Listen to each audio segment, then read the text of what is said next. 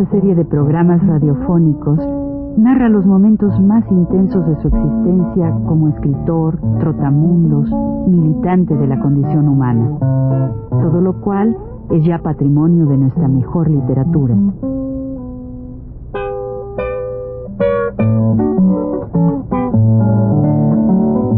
Con ustedes, Juan de la Cabada.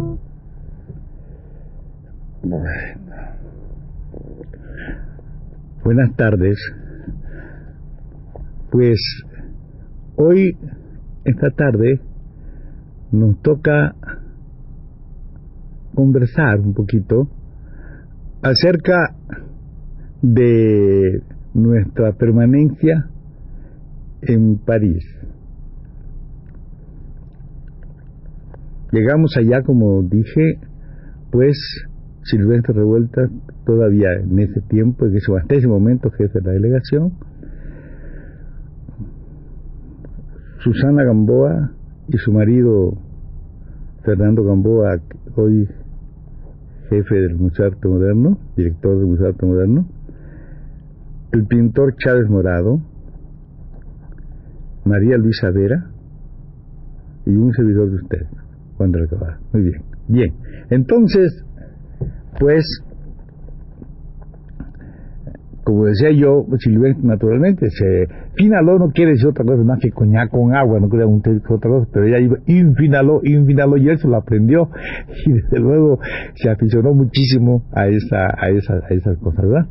Entonces vivíamos en el Hotel Marta, como digo, y por las, seguramente por cosas de, que culpar a nadie, pero cosas de molestia o lo que fuera, los compañeros, todos ellos, Charles Borado, María Luisa Vera y Gamboa y su mujer se fueron del hotel y nos quedamos nada más allí el compañero Silvestre de Vueltas y yo. Y nos quedamos allí, yo me quedé con él también por la solidaridad, desde luego, y porque además éramos compañeros de cuarto y a mi juicio yo no podía de ninguna manera, vamos, cosa de, de dejar a Silvestre solo, pues cómo, ¿no? Y, pero claro, es, eso representa un, un, no digamos sacrificio, pero sí una dedicación, podríamos decir, muy especial a un compañero como él, que además era muy, era gordo y era un tipo que comía mucho, era una persona que además de en estado de ebriedad le gustaba comer mucho, era muy divertido y a cada rato estaba diciendo, no se va a comer aquí, teníamos que llevarlo, teníamos que llevarlo al restaurante y con esas cosas que era yo muy flaco y él gordo, pues en los bamboleos que trae el asunto este, ¿no? Pues me daba siempre golpes contra la contra las paredes y esa cosa, ¿verdad? Dos, parecía que los dos estábamos así, estábamos en, en, en estado eufórico, digamos, porque íbamos así en esa, dando, dando, pues bamboleando, ¿no?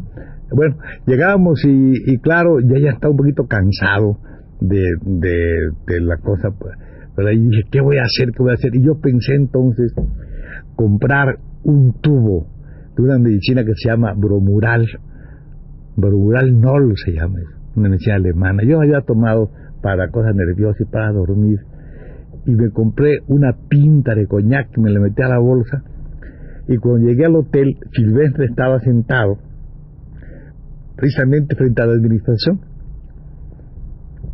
resoplando, muy este, muy eufórico resoplando, y cuando llego le, me dice, le digo, espérate, mano, no, no grites, no grites ahorita, le digo, está allá afuera, está la Cruz Roja Francesa, mano, la Cruz Roja Francesa, le dije, este, preguntando por ti, mano, pero ahí están preguntando, ¿Cómo? Y él se puso muy dice, un compañero, un, paisano me va a dejar a mí, que me, yo digo, no, por eso digo, vente, vámonos, corre, le vamos al cuarto. Llegamos al cuarto y le, y le, y le dije yo, mano, ya esto tú no puedes ser, ¿verdad? Tú tienes que ya ponerte bien, ¿no? Este, no, vamos, vamos a aguantarnos, ¿no? Aquí en el cuarto. Entonces él me confesó en medio de su cosa que era muy duro para él dejar de beber. ¿Por qué? Entonces me dijo así que eh, si eso pasaba, venían estas cosas, ¿verdad? Muy desesperantes para él, que eran las alucinaciones, me decía que iba a tener, que él ya tenía la práctica de eso. Y entonces este, yo le dije, pero no, mano, no, pues si, ¿por qué te vas a dejar de beber si aquí traigo? Le dije igual. No, aquí saqué la pinta y él entonces se puso muy contento, los ojos se le, se le abrieron, feliz de ver la pinta de coñac. Y le digo, pero hay que tomarte primero esta pastilla, mano, eso es buenísimo. Me dice, sí, sí, me la tomo. Se tomó la pastilla y se fue un fajo de, de, del, del, del coñac y ¡pam! que se duerme, ¿no? Entonces yo muy feliz cogía mi niño ponía ahí a leer, ¿verdad? Así leer una hora, hora y media, así cuando de repente, ¡ah! Espérate, hermanito, ahorita te tu copita, vas a ver, un, un, un, tu fajo, vas a ver, hermanito. Ándale, pues toma la pastita y se toma otra y se volvió, Y así, ¿verdad? Fue muy bueno porque a los dos o tres días, bueno, comía, yo le traía cosas y todo al cuarto y este, y, y dormía. Y yo no sé qué pasó, pero la verdad es que a los, como a los dos días, estaba perfectamente ya silvestre, no había tenido cruda ni nada, ¿verdad? Había dormido muy bien, había tomado esa cosa, y había, yo no sé, yo no sé si eso es, un, es una, puede ser una receta para algún pero de todas maneras a él le sentó muy bien, de tal manera que fue el primero de nosotros, del, del grupo que estábamos en París, que se fue a España. Ya cuando él ya se puso bien, se fue a España y nos quedamos entonces en París, pues Gamboa y su mujer, María Luisa, este, Chávez Morado y yo. Bien. Entonces, eh, había que conocer un poco de París. Yo no conocía y además toda esta cosa, no sé si a todos les ha pasado, pero a mí me pasaba esta cosa de, desde que salimos de la estación de, la, de San Lázaro, yo venía caminando siempre y, y muy, este, muy alerta, pero viendo así las calles me recordaban la historia que había leído de Francia, todo me recordaba la historia. Entonces era para mí muy, muy curioso y, y así a veces veía a esos tipos que todavía le, este, me parecía con los calzones cortos y la, con la con la indumentaria de la época que había leído yo y las estampas aquellas, pero todavía tenían el tipo ellos de eso y yo vivía un poquito, vivimos un poco así la historia, de tal manera que un día, y además lo que leía uno, todo se recordaba de los que habían estado allá, de Nervo, de, de Darío, etcétera, y teníamos un amigo que ojalá viva, y no sé si vive todavía, Maldonado, que está por acá, el negro Maldonado. Domingo Mandujano se llama. Mandujano, Mandujano, el negro Mandujano, tabasqueño por cierto, estudiante en París entonces, y aquí era médico, hace poco estaba todavía en el seguro, este creo que se jubiló ya, Domingo, y era muy, muy querido, un chico estimabilísimo que hicimos mucho siempre, y él pues le pregunté yo, oye mano, y Darío, ¿cuál es su café de aquí? El café de él, ¿verdad?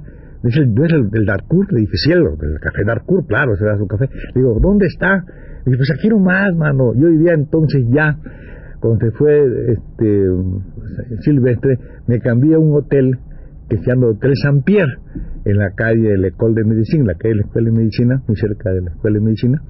Y ahí vivió también, vivía pues, este, pues también Renato Leduc, y pues vivimos allá mucho, ¿no? Y allí en este, en este lugar estaba muy cerca y llegamos, ¿no? Al hotel, digo, al café, aquel, al café de nos sentamos y de repente llegó una muchacha y dijo, bueno, voy a dejar aquí mi bolsa y dejó su bolsa encima de nuestra mesa. Entonces, a mí me extrañó muchísimo y le dije yo al negro, oye negro, ¿cómo, ¿Cómo deja esta compañera aquí su bolsa? No te preocupes, aquí esa es costumbre, no tiene, no tiene caso, aquí la deja. Va al baño, revecha y la, recoge y se va, no, te sienta con nosotros. Te sienta con nosotros, ah, muy bien, más tarde. Estábamos en eso cuando llegó la muchacha muy delgadita, muy guapa, y, empezamos a conversar y me dijo ella, este, me preguntó así, ¿voulez-vous me donné hospitalité? ¿Quiere usted dar mi hospitalidad? Yo naturalmente dije, sí, cómo no, le dije, sí, cómo no. Entonces seguimos conversando y me di, y ya fuimos a comer, le invité y fuimos a comer, bandujando ella y yo. Y después de la comida me dijo, este, ¿sabes que La hospitalidad no me, la vas a dar hoy, me la vas a dar mañana. A las 7 te veo en el hotel, en tu hotel. Así me dijo. Yo naturalmente creí que era una broma o que nada más era pues un dicho así, ¿no? Y no sabía realmente eso. ¿Qué, qué me quería decir? Y entonces, al día siguiente, a las 7 de la noche, llegó efectivamente la muchacha con una maletita. Y se entró y me dijo, Y yo naturalmente, un poco payo como somos, un poco así, pensé que ella lo que tenía una gran necesidad de tener una, un cuarto, ¿no? Le dije, bueno, pues yo no tenía mucho dinero, dije, ah, tú quieres, vivir aquí, pues mira, no, no tienes inconveniente, tú ocupas la cama esa, y yo, pues acostumbrado en México, muchísimas cuantas veces no nos fuimos al suelo, ¿verdad? Dije, yo aquí me voy a quedar en una cobija muy tranquila. Y me dijo, no, en ese caso me voy, me dijo ella. Entonces no tuvo más remedio que, que claro, la hospitalidad completa, ¿no? Que compartir la cama y todo eso. Y la muchacha, pues, era muy, bueno, era preciosa porque además me llevaba a todos lados, era mi cicerona a todas partes, yo hubo fiestas, incluso fiestas así sociales que ella me llevó y me acuerdo que ella estuvo y este pues eh, compartió naturalmente el champán con los escritores que estaban allá que nos invitaron, ¿verdad? Ella muy bien, muy muy muy de mundo la chica, muy bien, muy bien, muy muy decente, es una una gente muy así muy muy vestida con, con ¿verdad? Nada, de escándalo y nada, muy bien. Al que nos pasamos el tiempo. Ya cuando yo este me, iba para París, ella me acompañó, pero como yo siempre llegué tarde, pero esas cosas que pasan, y pues ella me llevó y tomé, tomamos el último de los del, de los trenes. El último de los trenes del, y el último de los este, de los vagones que, que salían y ya casi, casi cuando estaba partiendo el, tren. Bien, entonces en el camino, en Narbón, yo me bajé a tomar una limonada. Ahí tenía yo toda mi ropa, hasta un traje que me regaló Octavio. Octavio regaló traje muy bonito. Octavio Paz un traje muy bonito. Que, que, bueno, desgraciadamente iba en esa maleta y mi trabajo también, trabajos míos iba, iba pues la primera versión que hice de de los incidentes melódicos, la primera versión de María la Voz, una serie de cosas que llevaba en, la maleta aquella, y bajé a tomar una limonada con una máquina de escribir nada más en la mano. En esto, el tren que iba a salir, veo que estaba Gamboa en, uno de los coches más adelante, y me metí en su coche de él, y empezamos a conversar, y así llegamos de Narbón, ella y yo, hasta, hasta digo hasta hasta Cerver, Cerver, que es la frontera francesa, Cerver luego sigue por Bo, que, por, que es la, ya es la, la, frontera española, es decir, ya es España, es Cataluña, ¿no? Pero Cerver es Francia, enfrente está, está en la frontera. Entonces llegamos a Cerver y con gran sorpresa y con gran tristeza, pues resulta que no encontramos mi equipaje. Mi equipaje había habido en ese lugar que de Narbón, yo como no, ni cuenta ni nada me di, en este lugar de Narbón hubo un cambio de trenes, ¿verdad? Hubo un transbordo.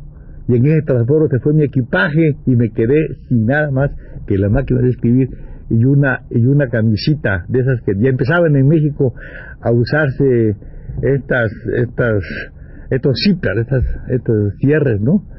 Este, ese tipo de, de cierre. Y claro, pues me quedé sin nada. Entonces todavía los compañeros sí muy gentiles se quedaron un día más esperando a ver si llegaba el equipaje, pusimos telegramas, no llegó, se fueron, se fue Gamboa, se fue Chávez Morado, María Luisa todavía se quedó un día más allá, por fin fue María Luisa y al día siguiente me fui yo. Y no llegó para nada mi equipaje, de manera que con mi máquina de escribir y una, y una camisita azul entré yo a España y el primer, lugar que visité fue Figueres, ahí me quedé a dormir, ¿verdad? Me, sorprendió mucho, me gustó muchísimo todo el ambiente de, Figueres, la, todos los cafés, todos los estos cafés este, en la calle, ¿no? las terrazas, ¿no? Todo eso. Y ya al día siguiente fui a Gerona, preciosa ciudad, estuve allí. Y luego pues fui a Barcelona, y estuve en Barcelona unas horas vi a los compañeros, algunos que estaban allí, eh, Calvo Ramírez y otros compañeros mexicanos que habían llegado allá, de visita nada más se regresaron, y por fin a Valencia. Llegué a Valencia y allí me estaban esperando los cuates, los compañeros, y me dieron una comida en las arenas. Ahí estaba Octavio, ahí estaba ya Elena, estaban todos, Don este, pues desde luego Mm, silvestre y todos nos reunimos allá, ¿verdad? En, en, eh, en, Valencia. Inmediatamente los compañeros, pues los compañeros de artes plásticas hicieron una exposición, montaron una exposición en Valencia y se inauguró con muy buen éxito. Y por fin nosotros hicimos el primer viaje, Silvestre, Octavio, Elena y yo nos fuimos a, Pozo Blanco. Fuimos a la mina del soldado, donde estaba un compañero nuestro que se llamaba, ya muerto, Juan B. Gómez.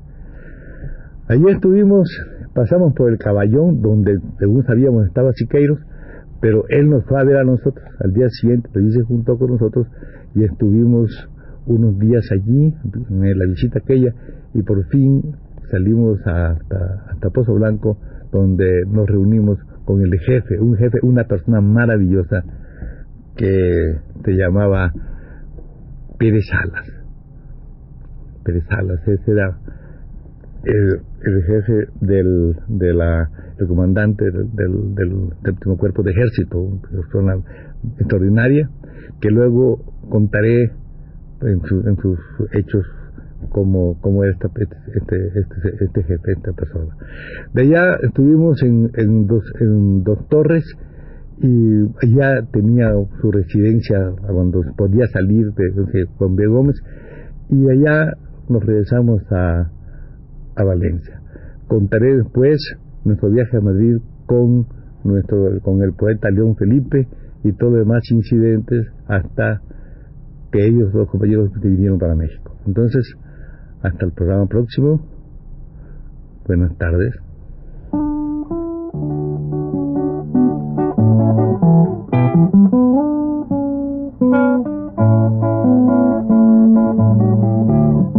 Radio Universidad presentó Recuento Vivo.